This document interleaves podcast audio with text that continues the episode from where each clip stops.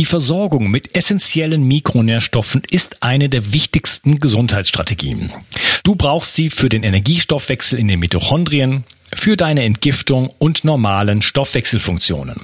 Dabei ist es heutzutage schwieriger denn je, diese Mikronährstoffe über die Nahrung aufzunehmen. Dazu kommt noch, dass wir heutzutage durch die vielen Stressfaktoren, denen wir ausgesetzt sind, einen höheren Bedarf haben. Ich habe diesen Bedarf erkannt und war mit den bisherigen Produkten am Markt schlichtweg nicht zufrieden oder einverstanden. Daher habe ich mich aufgemacht und das wahrscheinlich umfangreichste Multinährstoffpräparat am deutschen Markt entwickelt. Das Ergebnis nennt sich 360 Vital. Und dieses Produkt enthält alle wichtigen Vitamine in der richtigen Form und Dosierung, zahlreiche wichtige Mineralstoffe, Pflanzen- und Heilpilzextrakte, Antioxidantien wie zum Beispiel Astaxanthin und Resveratrol, Coenzym Q10, 50 Milliarden darmaktive Bakterien und vieles mehr. Dabei habe ich natürlich auf die höchste Rohstoffqualität geachtet und darum enthält 360 Vital zum Beispiel keinerlei Zusatzstoffe. Das liegt alleine auch schon daran, dass gar nichts mehr in die Kapseln hineingepasst hätte. Mit 360 Vital bekommst du also eine Grundversorgung für deine Mitochondrien und aktivierst deine körpereigenen Entgiftungsfunktionen und deinen Stoffwechsel. Daher ist 360 Vital auch ein Grundelement in meinem Entgiftungsprotokoll richtig entgiften. Mit 360 Vital ersetzt du praktisch alle Nahrungsergänzungsmittel in deinem Schrank und bekommst alles in höchster Qualität und erleichterst damit dein Leben. 360. Zurück ins Leben. Komm mit mir auf eine Reise.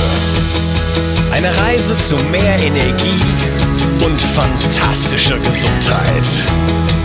Ich möchte dir das Wissen und den Mut vermitteln, den ich gebraucht hätte, als ich ganz unten war. Dabei will ich dir helfen, wieder richtig in deine Energie zu kommen. Zurück ins Leben. Hallo ihr Lieben, das ist der dritte Teil von meinem Interview mit Sven Böttcher. Hallo Sven. Hallo Unkas. Wir beide haben ein äh, sehr interessantes Gespräch mit sehr offenem Charakter und ähm, ich habe mir gedacht, lass mal in diese dritte Runde starten mit der Frage, die wir ganz am Anfang schon mal so aufgeworfen hatten. Was ist eigentlich unsere Erwartungshaltung, wenn wir zum Arzt gehen. Also ähm, vielleicht, wir haben jetzt so über das über Ärzte gesprochen, wir haben über das, ähm, das Univers äh, über Universitäten gesprochen und Krankenkassen und vielleicht ein bisschen Pharmaindustrie angesprochen. Das ist alles so Sachen, die jetzt noch so ein bisschen außerhalb von uns liegen. Äh, welchen Anteil tragen wir denn da eigentlich drin? Ne? Also wenn, was geht in uns vor? Was haben wir für eine Erwartungshaltung, wenn wir jetzt äh, sozusagen diese Pforte überschreiten und dann zum Arzt gehen? Mhm. Du, also als ich das, ähm, als ich angefangen habe, ähm, rette sich wer kann, das, das neue Buch, den meinen Verlagen vorzustellen und gesagt, es geht mir gar nicht darum, jetzt irgendwie die Pharmaindustrie oder das Krankensystem zu kritisieren. Das mache ich relativ kurz. Mir geht's genau um die Frage die du jetzt stellst. Also warum, was erwarten wir? Nicht nur, was erwarten wir, wenn wir zum Arzt gehen, sondern weitergehend. Also was erwarten wir denn überhaupt und was verstehen wir unter, unter Gesundheit, Heilung, Krankheit, Schmerzen? Das sind ja alles so große Begriffe, mit denen wir so leicht umgehen. Viel zu leicht in meinen Augen. Und ich habe das Gefühl, dass viele Leute zum Arzt gehen und erwarten, der macht mich dann wieder gesund. Hm. Oder? Ja, äh, das vermute ich. ich. Das ist ein Milieu, wo ich, mich lange, wo ich mich lange nicht mehr aufhalte, aber klar, ähm, das ich, ist mir schon bewusst, dass es diese, diese, diese, diese Haltung gibt. Äh, ich kriege das ja auch begrenzt mit, sozusagen, auch äh, im Verwandtenkreis. Äh, ich habe XY-Diagnose bekommen, ähm, jetzt gehe ich zum Arzt und der soll das wegmachen. Ne? Und dann komme ich mit irgendwelchen Vorschlägen, was, was witzigerweise, ich, das ist kleiner, kleiner, wie du das nennst, Klammer auf. Ich habe den Podcast gegründet, weil ich viel wusste und angefangen habe, meinem Umfeld auf die Nerven zu gehen, weil ich denen mhm. konkrete Tipps gegeben habe, die sie nicht hören wollten. Ja, ja. Und dann irgendwann war mir klar, äh, ich kann, muss mir jetzt entweder muss ich mir mit meine, meine, meinen Mund zunähen lassen, ja, und alles runterschlucken und behalte all das Wissen für mich. Oder ich finde ein vernünftiges professionelles Ventil dafür und kann damit irgendwie das Ganze weitergeben. Ne? Und das äh, war für mich sowohl für mich eine Befreiung als auch letzten Endes hat das gut funktioniert, weil ich natürlich jetzt viel mehr Leute erreiche und auch Leute erreicht, die ich vorher nicht erreicht habe, weil die mir jetzt zuhören. was sie vorher nicht getan haben. Aber so das direkte Ansprechen von äh, äh, auch im, im familiären Umfeld von, okay, du hast XY, äh, wie wo ist deine eigene Verantwortung, was hast du gemacht, was dazu führen könnte. Äh, da ist ganz oft nicht mal eine Bereitschaft dazu, überhaupt in so eine Richtung zu denken. Ja, mhm. Das heißt, die Erwartungshaltung ist dann ganz klar, ich gehe zum Arzt und er soll das irgendwie wegmachen, auch wenn es nicht funktioniert. Ja, aber ist doch erstaunlich. Also man sollte doch irgendwann merken, dass das so nicht geht. Also eigentlich muss man es vorher wissen. Der kann mich ja nicht, also dieser ganze, die ganze Idee von Heilung, das weißt du ja genau, genauso gut wie ich, der kann mich ja nicht heilen. Also heilen kann meines Wissens nur mein Körper, sich ja. selbst. Und wenn überhaupt können wir, können wir da begünstigend eingreifen oder wir können dem Körper im Weg stehen. Mhm. Das, ist, aber, das ist aber vielleicht schon der Schritt, der vielen Leuten fehlt, das zu verstehen. Also äh, Ärzte kommen ja irgendwann mal, wenn sie ihren Job ernst nehmen äh, und ein bisschen aufmerksam sind, dahin eigentlich so Demo zu entwickeln, zu sagen, ich bin hier ganz bestimmt nicht derjenige, der irgendwas heilt, sondern ich kann maximal Impulse setzen, äh, Wegstellungen, äh, so, so quasi wie, ähm, ja, äh, wie sagt das, ähm, jemand auf eine, in eine bestimmte Richtung schicken, ja, und äh, ihm sozusagen damit ein bisschen unterstützen. Aber was heilt, ist, äh, ist etwas, was ich nicht im, nicht, was nicht in meiner Hand liegt. Ja? Und ähm, das ist vielleicht auch etwas, was die Patienten quasi, ne, so, sogenannten Patienten erstmal begreifen müssen, dass, äh, dass die Heilung nicht vom Arzt kommt, sondern dass die im eigenen Körper stattfindet, dass das Wunder des Lebens wirkt und zwar jede Sekunde. Und dass, äh, wenn wir da äh, aufhören, sozusagen dem alles in die, in die, in die, zwischen die Füße zu werfen, dass dann sowas auch wieder stattfinden kann. Aber das, das ist halt ein Prozess, der einfach, glaube ich, erstmal bei vielen nicht, äh, nicht, nicht da ist. Nee, da ist aber was passiert über die letzten 100 Jahre. Also eine gewisse Arroganz ist Ärzte sicher immer schon gegeben gewesen, aber wir erinnern uns, glaube ich, an, wie hieß er nochmal? Hippokrates, also dieses Prinzip, äh, nicht zu schaden. Ist ja ganz wesentlich für, ein, für einen ernstzunehmenden Arzt. Das, das steht ja oben drüber, dass man sagt, wir wollen auch gerne helfen, aber wir müssen vor allem aufpassen, dass wir den Patienten nicht schaden mit unserem Intervenieren. Hm, in, in Amerika sterben eine Million Menschen jährlich an den Folgen korrekt angewandter Schulmedizin. Also nicht an Fehlmedikamentierung oder sowas, sondern an den Folgen korrekt angewandter Schulmedizin. Ja, das ist. Ja, äh, das ist eine, ich habe die Zahl auch bei, bei Götze gesehen, der geht von, glaube ich, nur 250 1000 aus für, also insgesamt eine halbe Million für Europa und die USA, wie du sagst. Also das sind nicht irgendwie Kunstfehler oder, sondern verschreibungsgemäß eingenommene Medikamente und, weil offiziell haben wir in Deutschland im Jahr 90, ähm, 90 Todesfälle durch ärztliche Intervention. 90? Mhm. Hm. Gerd Reuter kommt auf 300.000 für Deutschland und die Ärzte selbst kommen auf 90. Dazu muss man aber auch wissen, wie das dann zustande kommt, weil wenn man dann sagt, äh, das kann ja gar nicht sein. Also ähm, wenn jemand stirbt, dann muss da ja auch draufstehen, wenn das jetzt irgendwie an der Behandlung lag. Aber weißt du, wer den Totenschein ausfüllt? Nö. Der Arzt. Hm. also da gibt es dann natürlich auch die Möglichkeit zu sagen, in den 90 Fällen, da war wohl irgendwas nicht in Ordnung. Aber normalerweise kommen ja Menschen auch zum Arzt oder ins Krankenhaus, weil sie schon was haben. Und wenn du da hinkommst, zum Beispiel MS hast und dann nicht wieder rauskommst, dann bist du an MS gestorben. Ja. Ja, lass uns mal über was Positives Genau, reden. solche Zahlen sind natürlich schwer zu ermitteln, aber ähm, es ist halt einfach so, also es, ich, ich kenne es noch von meinen Großeltern, ne, die erstaunlich lange gelebt haben, äh, trotz äh, hochgradiger Traumatisierung, ne, Kriegs, Kriegs mhm. ähm, Ereignisse. Meine Oma hat von sechs Geschwistern sechs verloren. Mhm. Und ähm, härteste Arbeit, also die ganze Nachkriegsgeschichte, Nachkriegszeit, äh, muss ich aufpassen, dass ich da nicht Pipi in die Augen kriege, wenn ich das erzähle. Aber so diese ganze, also es war ja alles äh, auch hier in Wuppertal, ähm, alles bombardiert worden. Und ähm, den Leuten ging es also wirklich schlecht. Es gab also in den Geschäften nichts und dann äh, ist, wurde man, fuhr man aufs Land und hat da irgendwas getauscht und so. Äh, plus dann irgendwann äh, wieder Wirtschaftswunder und dann wurde halt geackert wie, wie, wie verrückt. Ja, also die haben sich förmlich sozusagen ja, tot gearbeitet. Ähm, ich habe da viel auch von profitiert. Ich habe da viel dann von abbekommen, denn mir sollte es ja dann besser gehen. Ja. Und ähm, die wurden trotz alledem dann noch erstaunlich alt und ähm, aber dann in den letzten Jahren dann nicht, nicht mehr so gesund, also speziell meine Oma und die kriegt dann, wenn dann gibt sie so diese Pillenkästchen, ne, wo du dann irgendwie so 127 verschiedene Pillen am Tag irgendwie nehmen sollst, äh, was dann teilweise gar nicht mehr möglich war wegen, ja, Demenz und Konzentration und so weiter, schon schwierig. Und wenn man weiß, dass schon drei schulmedizinische Mittel gleichzeitig ähm, schon dazu sorgen können, dass die, da, da redet ja auch unser gemeinsamer Freund äh, Professor Jörg Spitz drüber, dass damit die Leber überlastet wird, ne? die, die Entgiftungsfunktion. Jedes Medikament, also vor allem jedes schulmedizinische Medikament muss entgiftet werden, ne? weil das körperfremde Stoffe sind, die irgendwo vielleicht jetzt eine Signalwirkung oder eine, eine, eine, eine Primärwirkung entfachen, aber auch Sekundärwirkung haben und erstmal erstmal förmlich Giftstoffe sind, Fremdstoffe sind, sag ich mal, die jetzt erstmal über die Leber und die, äh, die restlichen Entgiftungsorgane entgiftet werden müssen. Und wenn ich jetzt da äh, 10, 15 Sachen zusammenpacke, dann äh, kann mich das tatsächlich äh, völlig ins Abseits schießen. Ja, ohne Frage. Also wir sind, wir sind darüber einigermaßen informiert, glaube ich. Das sagt dann auch der gesunde Menschenverstand, aber der scheint ja bei vielen ausgeschaltet zu sein. Also jedenfalls, wenn man zum Arzt geht.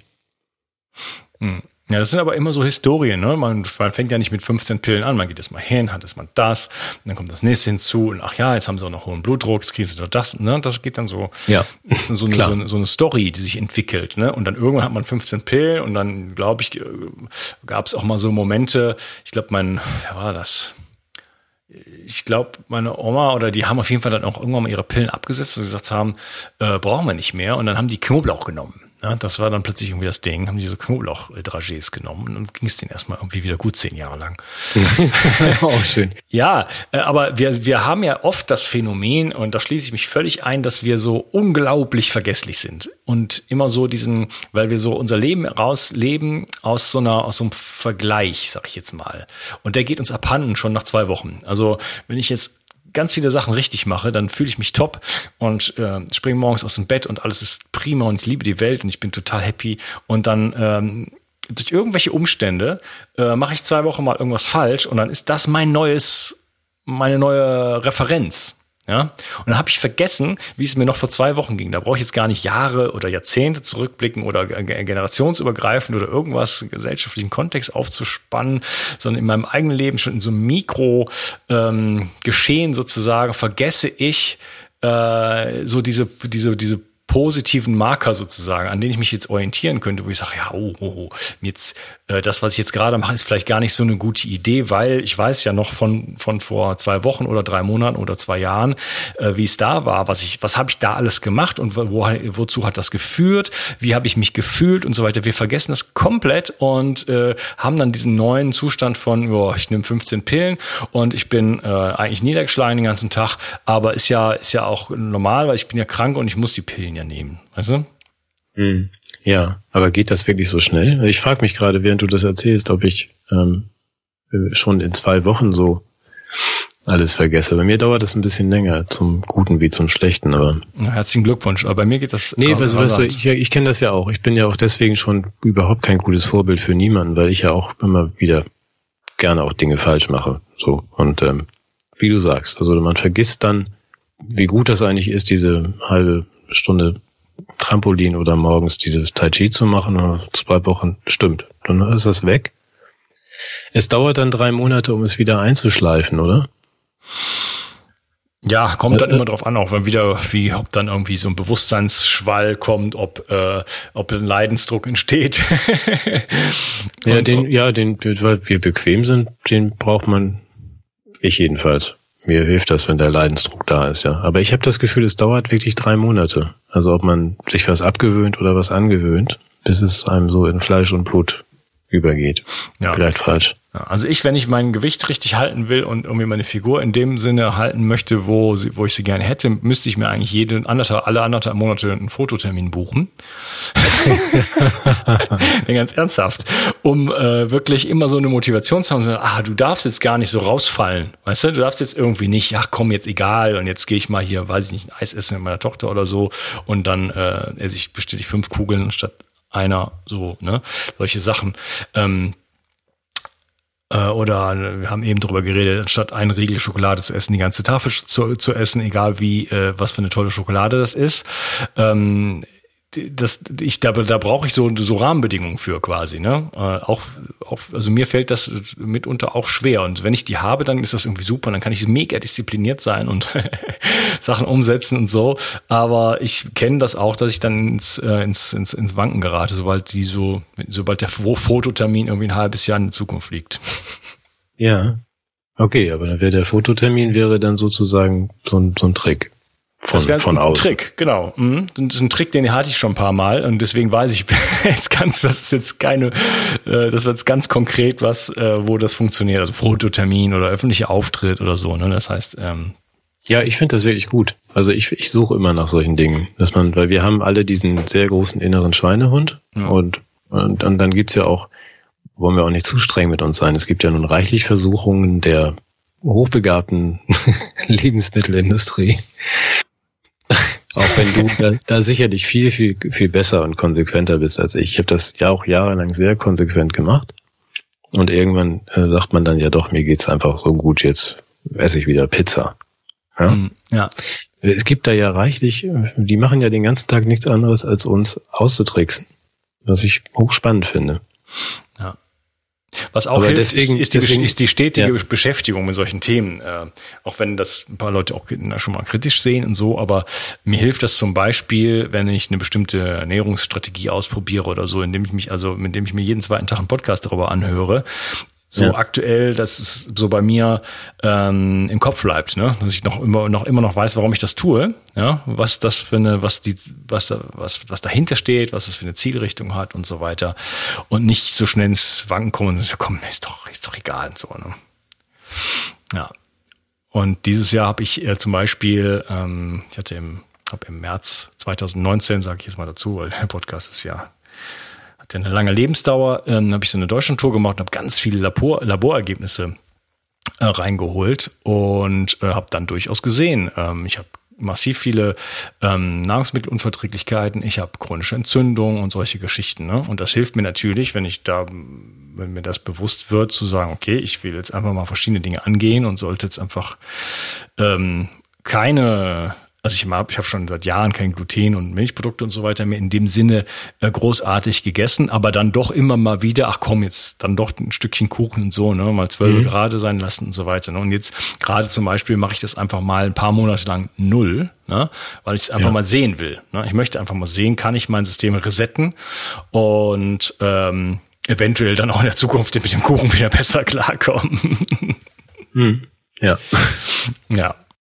Wobei ich ja keine Effekte habe, also keine, es ist nicht so, dass ich den Kuchen esse und dann habe ich, sehe ich irgendwie grün und blau aus am nächsten Tag, ne? aber unter der Haube sehe ich's und äh, das hilft mir jetzt dann halt auch da, ähm, ich will es ja auch vorleben. Ne? Und ähm, ich habe mich schon ein paar Mal in meinem Leben gefragt, wenn ich morgens in den Spiegel gucke, denke ich, wer schaut mich da an? Wieso sehe ich nicht aus wie das blühende Leben, äh, wenn ich doch so versuche, irgendwie alles richtig zu machen? Und ähm, ja, ab da einfach viele Sachen herausgefunden. Genau, aber da, das liegt ja nicht, also es liegt hoffentlich nicht nur am Kuchen. Ich weiß ja nicht, wie viel Kuchen du isst. Also sicherlich nicht 14 Stücke am Tag. Also ich, nur dann, um mal die, die Klammer wieder zu, zuzumachen oder aufzumachen, ähm, du hast natürlich bis zum gewissen Grad hast du Einfluss. Und ich auch. Oder? Aber es gibt ja eine Grenze. Mhm. Denke ich. Also das ist, wenn wir über Erwartungen sprechen ich habe manchmal das Gefühl, wenn, wenn ich, ich kriege ja auch viel Post von Leuten, die jetzt wissen wollen, was sie wie, warum, wie machen sollen. Manchmal finde ich Menschen aber auch zu streng. Das ist jetzt mal die Frage an dich, also auch an dein Publikum. Eine gewisse Gelassenheit kann man dabei trotzdem behalten, oder? Mit dem Kuchen? Ich habe es ja gerade geschildert. Mhm. Also ich, ja, wenn es dann es ist gefährlich, dann wieder irgendwie so die Zügel schleifen zu lassen und so, aber, aber ich, wenn jemand mich fragt, ob er denn gar nichts mehr darf, dann muss ich auch immer zurückgeben und sagen, also das darf ja nicht auf eine komplette Selbstkasteiung den ganzen Tag rauslaufen, oder? Ja, das ist ein schwieriges Thema. Also das, das möchte ich auch ungerne so äh, beantworten in dem Sinne. Ne? Also okay. im, Sinne, im Sinne, das beantworte ich jetzt für jeden Einzelnen, äh, das kann ich nicht. Das möchte ich mhm. auch nicht. Ähm, ich glaube, Paracelsus hat schon gesagt, ähm, es ist wesentlich weniger wichtig, was man isst, sondern was man darüber denkt, sozusagen, was man isst. Das soll jetzt nicht heißen, bitte Strichnin essen und dabei an Blümchen denken. Äh, mhm. Das meine ich damit ganz bestimmt nicht, weil sowas kommt auch manchmal. Äh, ich trinke einfach, weiß ich nicht, äh, Alkohol und mache mir schöne Gedanken dabei oder ich, keine Ahnung, ich esse halt Glyphosat oder so und mache das alles, verwandle das in positive Energie. Ähm, sondern ähm, das ist sicherlich eine Gratwanderung. Ne? Also ich ja. muss erstmal sehen, wo stehe ich gesundheitlich. Ne? Wenn ich, wenn, wenn ich aus aus dem Vollen noch schöpfe, dann kann ich mir sicherlich natürlich viel mehr erlauben. Wenn ich ein guter Entgifter bin, kann ich mir viel mehr erlauben. Und dann kann ich, äh, es gibt viele Menschen, die können durchaus sehr gesund sein, indem sie eine sehr normale Mischkost, sag ich jetzt mal zum Beispiel, essen und sich ein bisschen hier bewegen, ein bisschen da und so weiter. Ne? Äh, Helmut Schmidt ist auch 93 geworden, hat geraucht wie ein Schlot und so weiter. Es gibt schon die verschiedensten Möglichkeiten, äh, auf diesem Planeten auch gesund sozusagen zu bleiben. Wenn die Leute krank sind, dann haben sie natürlich das sehr Spielraum einfach wesentlich geringer und dann kann es einfach auch mal sein, dass man einfach sich nichts mehr erlauben kann, ne? eine Zeit lang. Ja, ja ich kenne das aus eigener Erfahrung. Ja. Genau, du, du hast die Möglichkeit, also wenn du wirklich dann im Kontakt mit dir bist, dann merkst du auch sofort, ich esse, weiß ich nicht, ein Stück Weißbrot und dann geht es mir drei Tage schlecht, dann habe ich Brain Fog und so weiter. Ne? Also das ja. kann zum einen sein, aber ich bin auch bei dir natürlich, äh, wenn ich jetzt so eine innere Strenge, und da sind wir in Deutschland, müssen wir so ein bisschen aufpassen, sag ich mal, oder auch nicht aufpassen. Also äh, so, so dieses ähm, engstirnige, dieses äh, an irgendwas so festhalten und es muss jetzt so sein und ich bin jetzt, weiß ich nicht, Veganer oder Makrobiot oder weiß ich nicht was und nur das ist nur noch gut und ich darf auf keinen Fall und so weiter. So dieses, mhm. dieses Spaß äh, verneinende, ne, was was andere Kulturen so so so wenig kennen. Ne? Ich habe zehn Jahre in Spanien gewohnt. Ne? Das ist einfach dann schon einfach eine andere Welt. Ne? Ähm, und das hat natürlich ähm, auch einen Einfluss auf Gesundheit. Ne? Also wenn ich immer nur sozusagen äh, zumache, ja, dann kann sich auch wenig öffnen. Ja, ich wollte auch gar nicht, dass also nicht, dass du es jetzt für jeden Einzelnen beantworten kannst. Und da sind wir, glaube ich, sehr nah beieinander. Ich habe damals, als ich so krank war, habe ich auch wirklich komplett Reset gemacht. Ich habe eigentlich, eigentlich alles weggelassen. Du könntest jetzt sagen, es war dann auch falsch, Sven, dass du Reis gegessen hast und Karotten und nicht ähm, und nur Brennnesseltee getrunken hast, aber es war, glaube ich, relativ wirksam. Das also einfach nur für den Anfang, ja. Dass man sagt, ich nehme wirklich nur noch ganz wenige Dinge zu mir, wenn es mir schlecht geht. Und fange dann langsam an, wieder Dinge ins System dazuzugeben, wenn es mir besser geht und probiere die aus. Also nicht Strich nie, bei mir auch kein Alkohol und keine Milchprodukte und so Zeug mehr, aber andere Dinge, wo man sagt, wenn es mir wieder richtig fein geht, probiere ich das aus. Hm. Und bin jetzt nicht, ich weiß nicht, vielleicht bin ich ja auch dann nicht, was wenn ich wer zuhört, aber wenn ich mir mein Brot selbst backe und da ist ganz viel Stinkel drin, dann kann ich das ab. Hm. Ja, ich meine, also ich, ich, war neulich in München und ich habe etwas nicht gemacht, aber ich war ganz kurz davor. Ich bin an, ich wollte Abend zum Abendessen und äh, da bin ich an jemandem, an jemandem vorbeigegangen, der hatte dann so oder mehrere Leute, die haben sich so einen ähm, Kaiserschmarrn geteilt. Ne? Mhm. Und ich habe es tatsächlich nicht gemacht, aber ich war kurz davor zu sagen, komm, ich setze mich jetzt dahin und bestelle mir jetzt einen Kaiserschmarrn. Wo zum Kuckuck soll ich denn jemals sowas essen? Weißt du, wenn ich jetzt einmal in München bin Oh, verstehe. ja, ja, allerdings mache ich gerade ein Experiment und wollte es jetzt wirklich auch nicht unterbrechen, habe es dann nicht gemacht, aber äh, in jeder anderen Situation hätte ich mich wahrscheinlich da hingesetzt. Und den, äh, dann hätte ich allerdings den Kaiserschwamm, den die drei oder vier sich da geteilt hätten, hätte ich dann alleine auf, auf weggeputzt, ne? Mhm. Das kann man auch sagen. Okay, ich finde das sehr beruhigend, dass wir offensichtlich keine Dogmatiker sind. Also, ich weiß nicht kommt. Nein, du weißt, was ich meine. Es gibt so Leute, die dann auch mir wieder irgendwas erklären, was ich jetzt wieder ganz, ganz falsch sehe mit irgendeiner speziellen Triglyceridkette. Also, ja.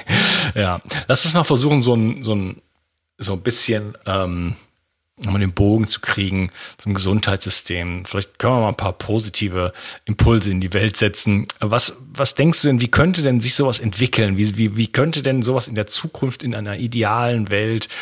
Braucht man überhaupt ein Gesundheitssystem oder müsste man das reformieren? Müsste man das wegschmeißen, ganz, was ganz Neues erschaffen? Hast du dir schon mal Gedanken dazu gemacht, wie sowas in der Zukunft aussehen könnte oder in der Gegenwart? Ja, also es ist relativ einfach. Wir haben ja im ersten Teil unseres Gesprächs mal ein bisschen über das Bruttoinlandsprodukt gesprochen. Also wenn man sich davon verabschiedet, verabschieden könnte, ob ich das glaube, sage ich jetzt nicht, aber wenn wir das los, wenn wir das los würden, diese Wachstumsidee, ja, und dieses, ähm, wir müssen immer mehr produzieren, auch mehr Krankheit. Äh, Im Grunde finde ich das nicht kompliziert. Es gibt ja auch noch so Rest, ähm, Restgesundheitssystem, ich glaube in Kanada ist es immer noch so, dass man sagt, ich ist doch gar nicht so schwer herzustellen in so einem ähm, reichen und ähm, intelligenten Land wie unserem zu sein. Entlass doch mal diese ganzen Verwalter. Ähm, stell die Krankenhäuser und Arztpraxen hin und wer krank ist, geht dahin und lässt sich behandeln. Und der Arzt hat ein Interesse daran, dass der Patient gesund wieder geht.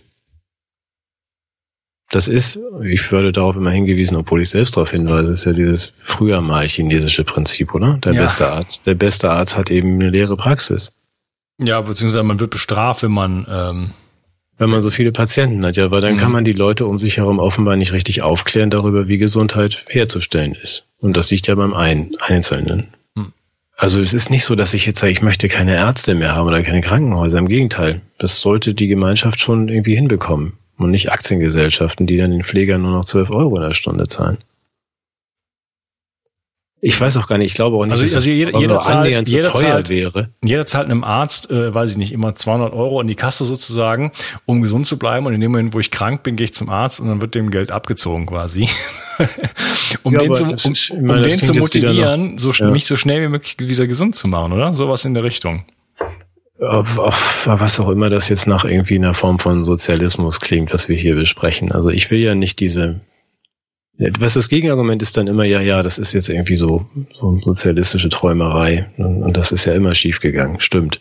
Aber es kann eigentlich nicht so schwierig sein zu sagen, es gibt Menschen, die sind gerne Ärzte, davon kenne ich viele, denen machen wir es im Moment sehr schwer.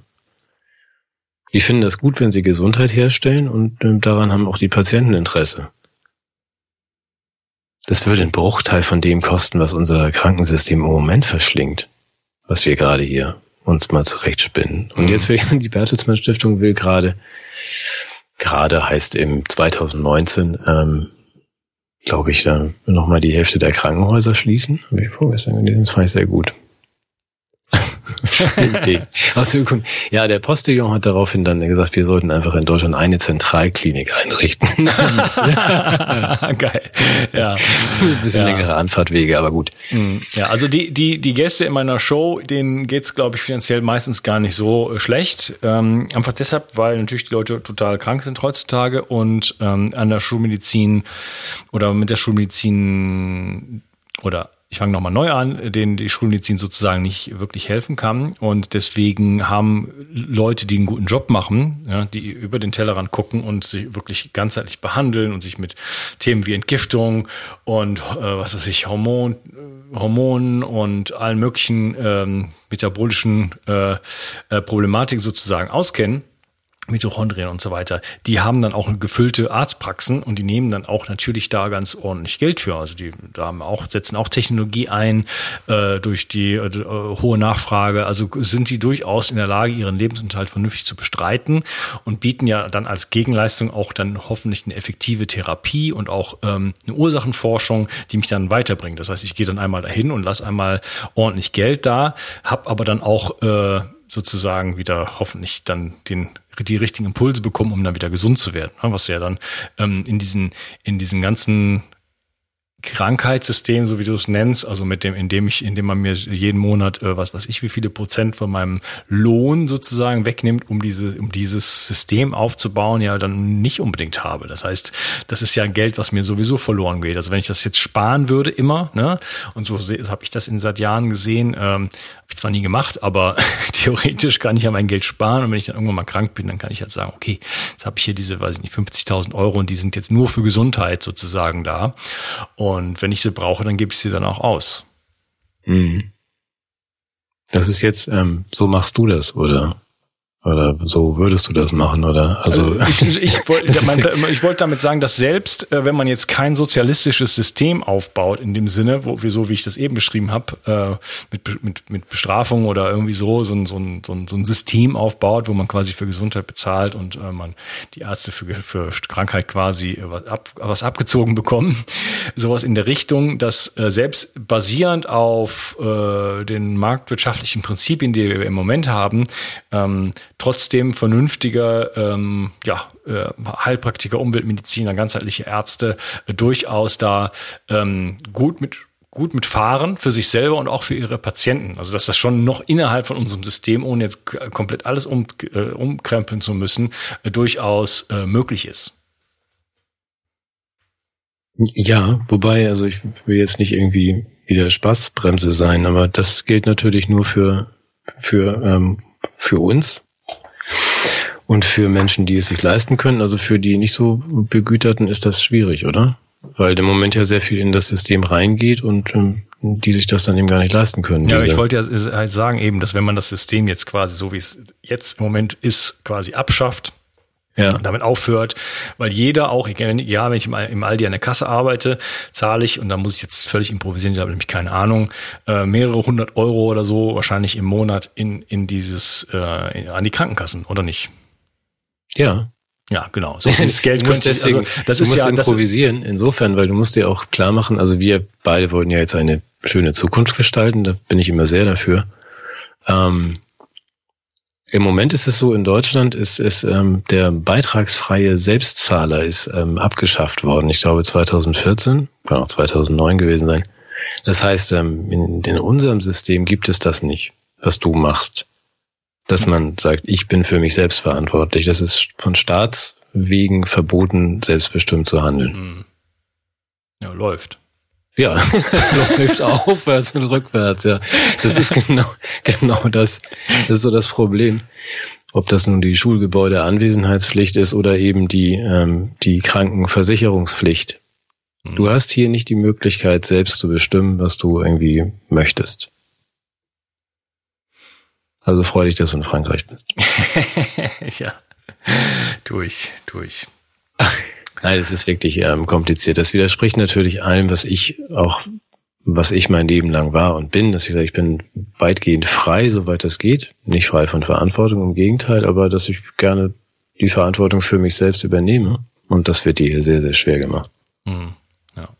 ja, weil da zahlst du dann irgendwie im Jahr 5000 Euro für irgendwas, wenn du nicht krank bist, sondern dich gut auf dich achtest, was du ja tust. Dann hast du irgendwie zehn Jahre später als 50.000. Wenn du dann mal krank bist, könntest du das dann ja selber bezahlen.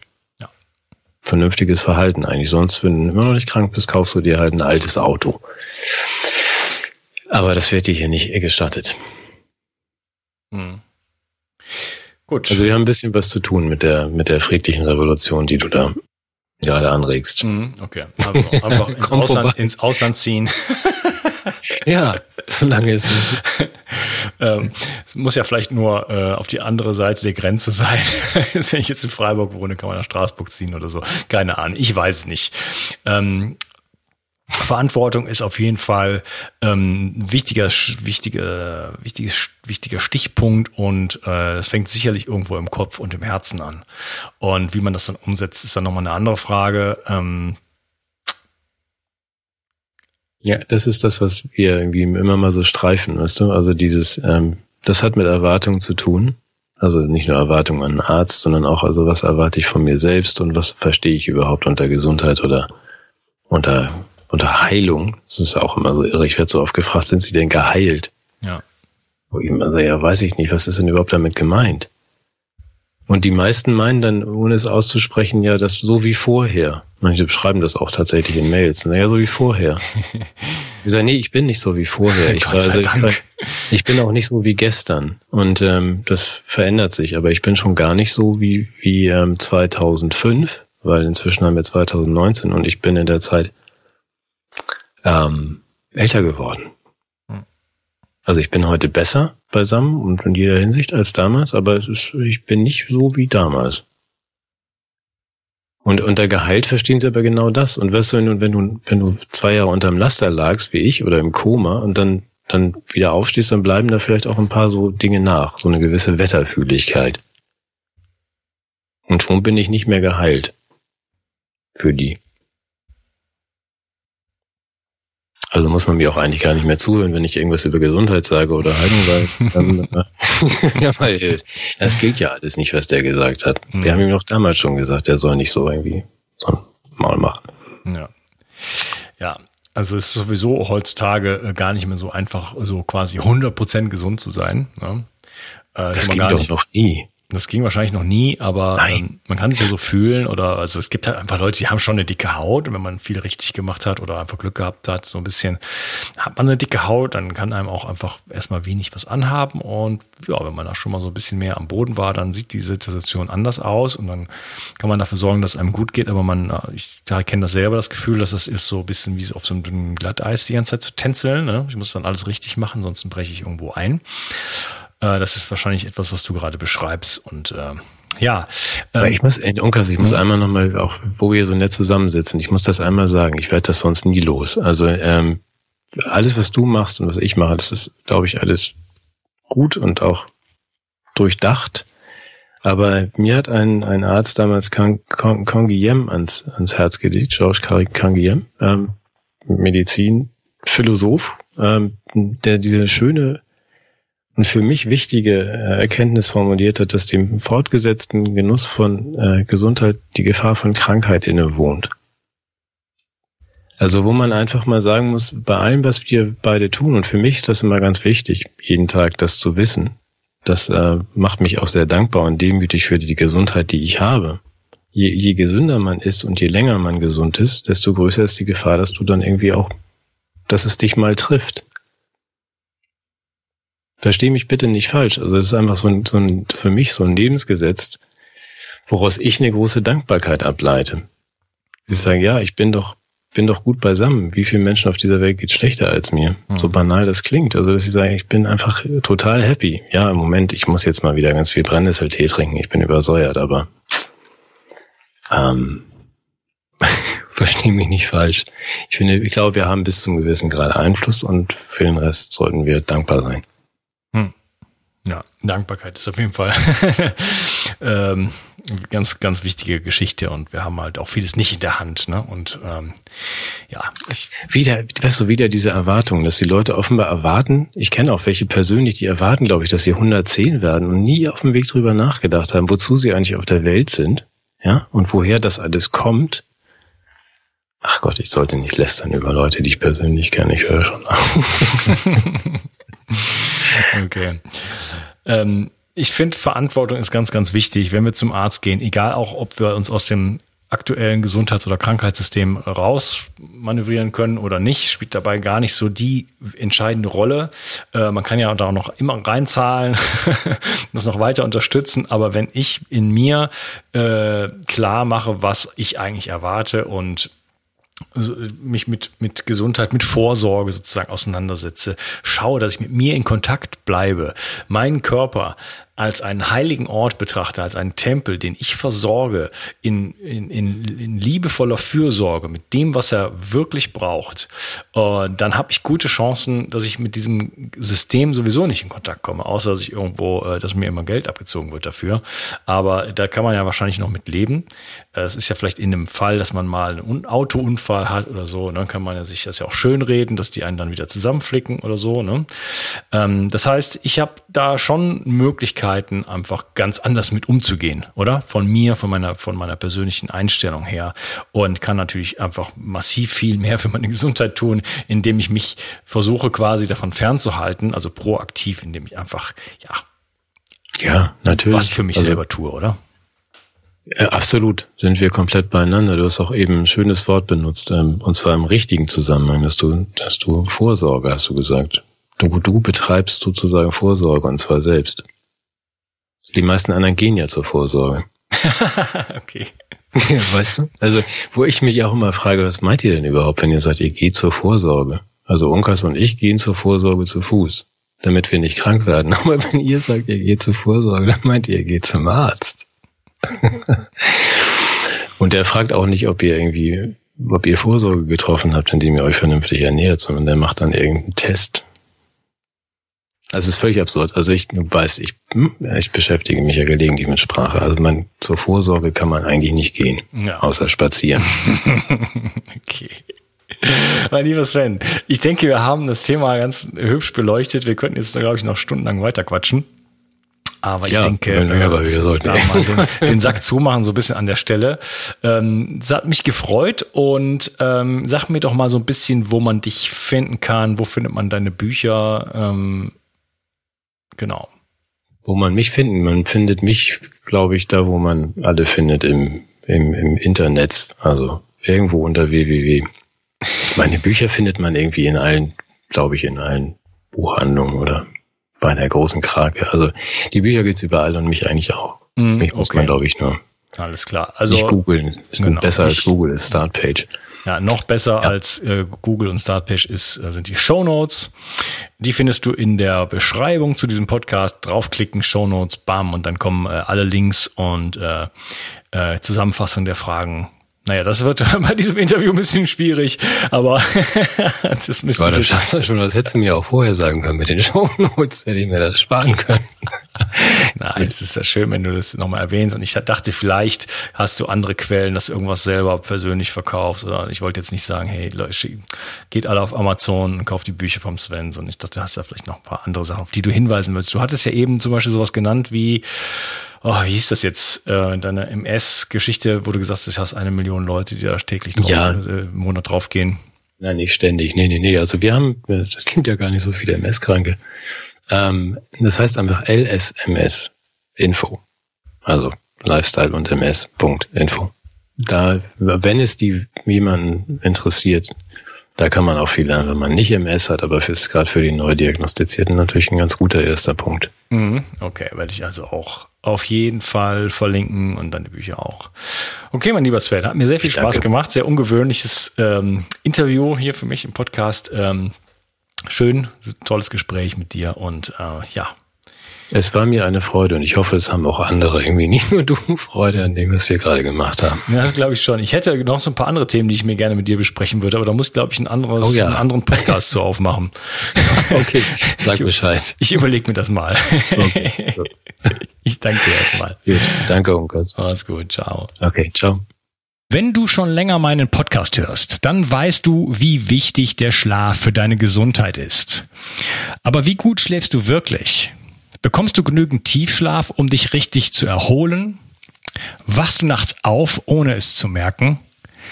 Bekommst du ausreichend REM-Schlaf, um aufgeweckt und ausgeglichen durchs Leben zu gehen? Ich benutze, um das herauszufinden, den Aura-Ring. Dieser Ring ist klein, unauffällig und der wahrscheinlich beste Schlaftrecker auf dem Markt. Ich konnte mit Hilfe des Ohrrings einige wichtige Entscheidungen zugunsten meines Schlafes treffen. Ich kann dir also den Ohrring nur wärmstens empfehlen. Ich habe lange mit Ora gesprochen und als einziger in Deutschland einen dauerhaften Rabatt von sage und schreibe 50 Dollar für dich erwirkt. Alles, was du tun musst, ist dem Link in der Beschreibung zu folgen. Die Investition in deinen Schlaf und deine Erholung lohnt sich in jedem Fall. Bio 360. Zurück ins Leben. Komm mit mir auf eine Reise. Eine Reise zu mehr Energie und fantastischer Gesundheit. Ich möchte dir das Wissen und den Mut vermitteln, den ich gebraucht hätte, als ich ganz unten war. Dabei will ich dir helfen, wieder richtig in deine Energie zu kommen. Zurück ins Leben.